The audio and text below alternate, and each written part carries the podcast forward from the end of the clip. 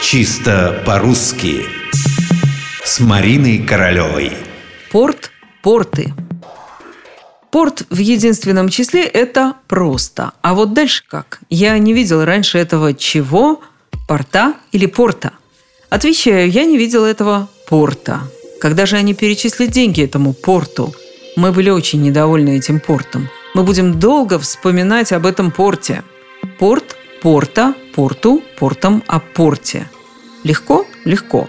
Но без ложки дегтя мы не обойдемся. О порте, но в порту. То есть существует два предложенных падежа единственного числа. Сидим мы в порту и разговариваем о порте. Однако это еще не все. Переходим ко множественному числу. Порты или порты. Вопрос. Словари решают его просто. Иностранные порты не принимают наши корабли, хотя наши порты всегда принимают иностранные суда. Дело в том, что в русском языке было когда-то и слово «порты». Это одежда, сшитая из портна – толковом словаре Даля поясняется, что портна – это узкий грубый холст. Из него крестьяне как раз и шили рубахи и штаны, то есть порты. Но мы-то чаще всего говорим про порты. Порты – это именительный падеж. А дальше просто ударение на последний слог – портов, портам, портами, о портах.